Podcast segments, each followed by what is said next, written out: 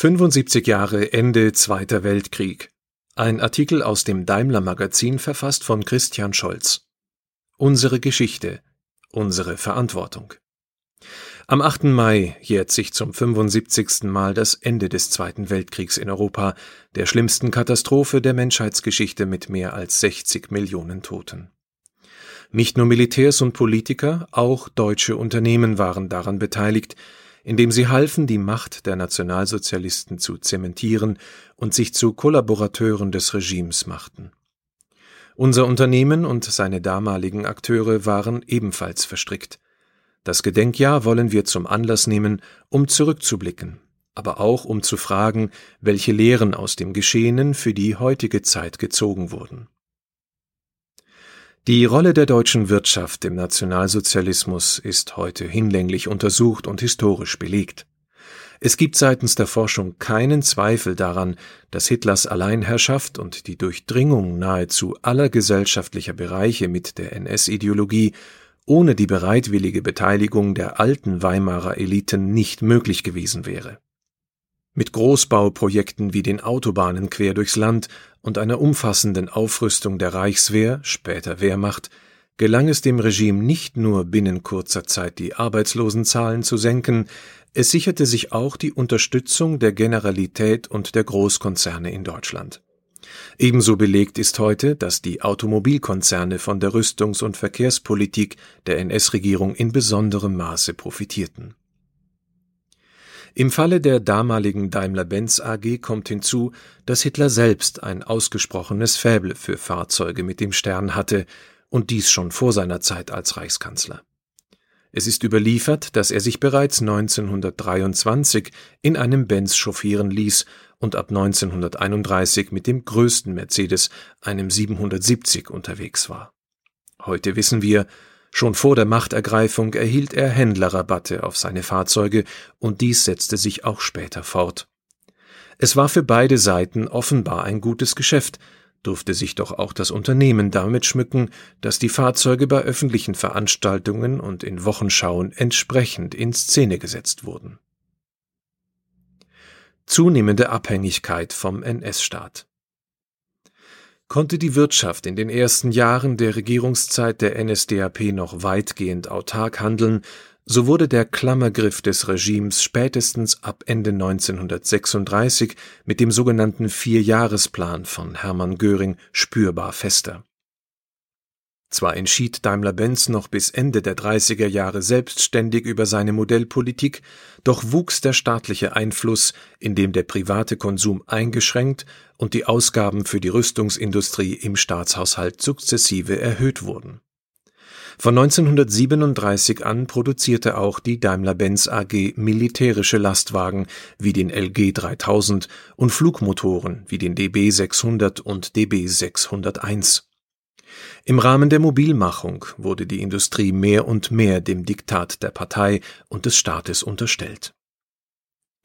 Mit Beginn des Zweiten Weltkriegs am 1. September 1939 war die deutsche Wirtschaft schließlich vorrangig auf die Produktion von Rüstungsgütern ausgerichtet. Daimler-Benz durfte ab diesem Zeitpunkt praktisch keine Fahrzeuge mehr an Privatkunden ausliefern und mit Beginn des Russlandfeldzugs im Jahr 1941 gingen alle Pkw und Lkw ausschließlich an das Heer und Betriebe, die als kriegswichtig eingestuft wurden. Auch die Forschung und Entwicklung von zivilen Fahrzeugen war unter Androhung drakonischer Strafen bei Nichtbefolgung einzustellen alle Anstrengungen der Automobilindustrie mussten fortan auf militärisch nutzbare Fahrzeuge, Flug und Schiffsmotoren sowie auf Panzer und Kettenfahrzeuge gerichtet werden. Hinzu kam in Daimler-Benz-Werken wie in Sindelfingen, Gaggenau oder Stuttgart-Untertürkheim auch die Fertigung von Munition, Pistolen, Granaten, Geschützrohren und Flugzeugteilen. Daneben gewannen die Ersatzteilfertigung und die Reparatur von Militärfahrzeugen und Motoren an Bedeutung mit der Förderung der Automobilindustrie in den 1930er Jahren und der späteren Verlagerung auf Rüstungsgüter stieg die Zahl der Mitarbeiter der Daimler-Benz AG rapide an. Von gut 9000 im Jahr 1932 auf knapp 65.000 im Kriegsjahr 1943. Doch das Wachstum brachte auch Probleme mit sich.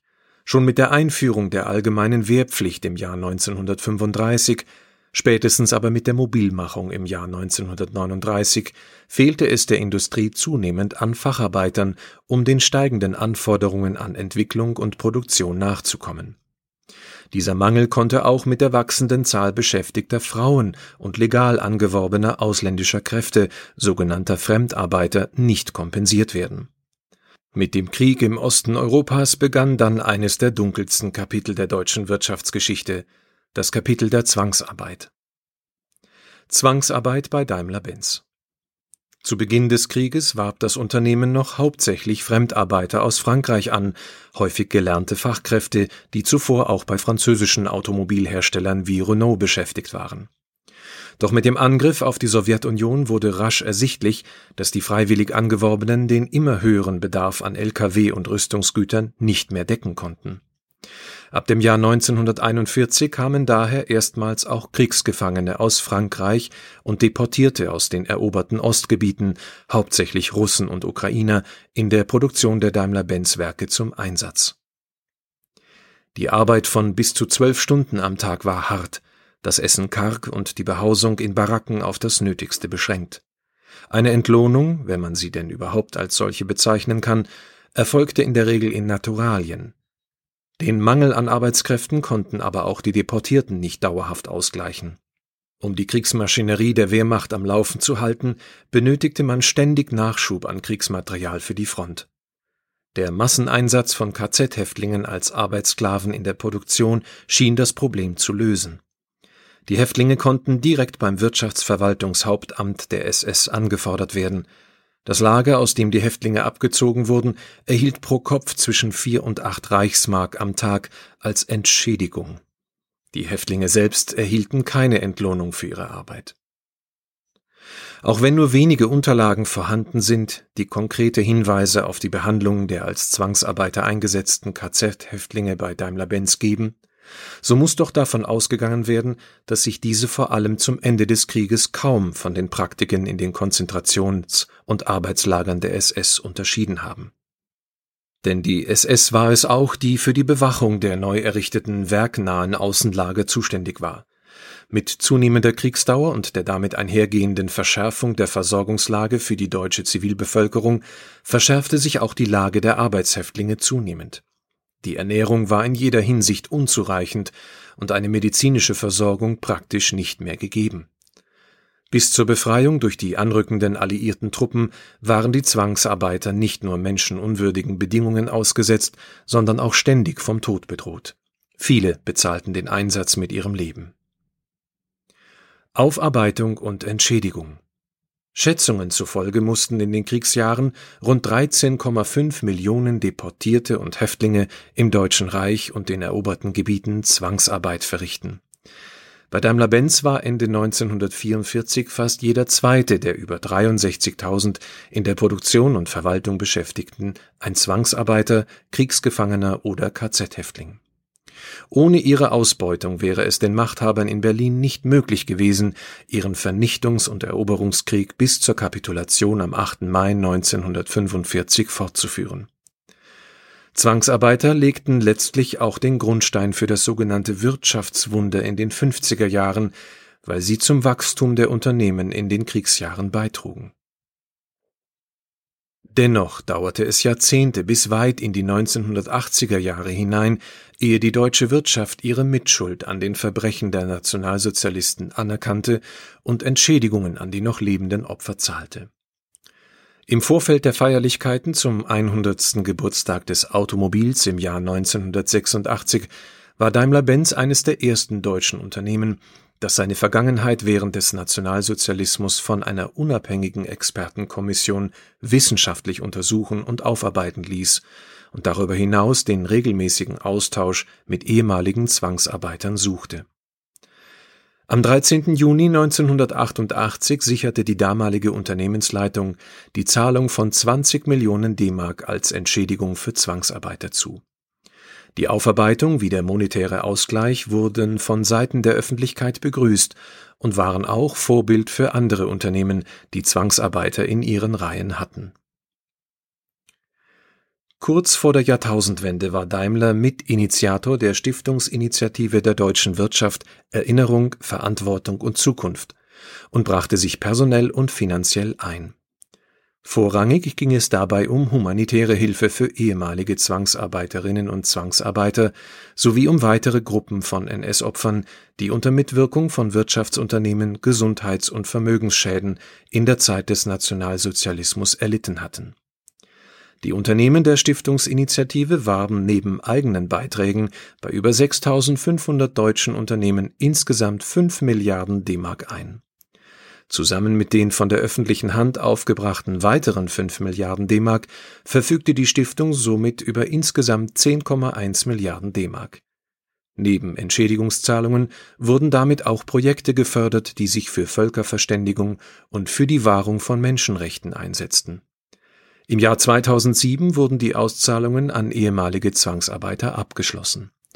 Das Kapitel der Entschädigungen wurde damit zwar formal geschlossen, die Mahnung an die heute Lebenden aber bleibt bestehen und damit auch die Verantwortung, die Daimler als Unternehmen für alle Zeiten tragen wird. Klare Signale gegen Menschenfeindlichkeit Gerade heute, wo rechte Hetze immer häufiger und aggressiver zutage tritt, ist es für Daimler auch eine moralische Verpflichtung, klare und sichtbare Zeichen zu setzen, dass Rassismus und Diskriminierung in unserem Unternehmen nicht geduldet werden. Sie widersprechen unseren Unternehmenswerten und unserer Verhaltensrichtlinie, die für alle rund 300.000 Beschäftigten bindend ist. Allein in Deutschland arbeiten Menschen mit über 150 verschiedenen Nationalitäten. Das geht nur, wenn Respekt, Toleranz und Kollegialität den Arbeitsalltag prägen. Entsprechend konsequent hat der Konzern zuletzt gehandelt, als Mitarbeitern wegen rassistischer Äußerungen und der Verwendung von Nazisymbolen gekündigt und dies auch gerichtlich bestätigt wurde. Doch noch wichtiger als Sanktion ist Prävention.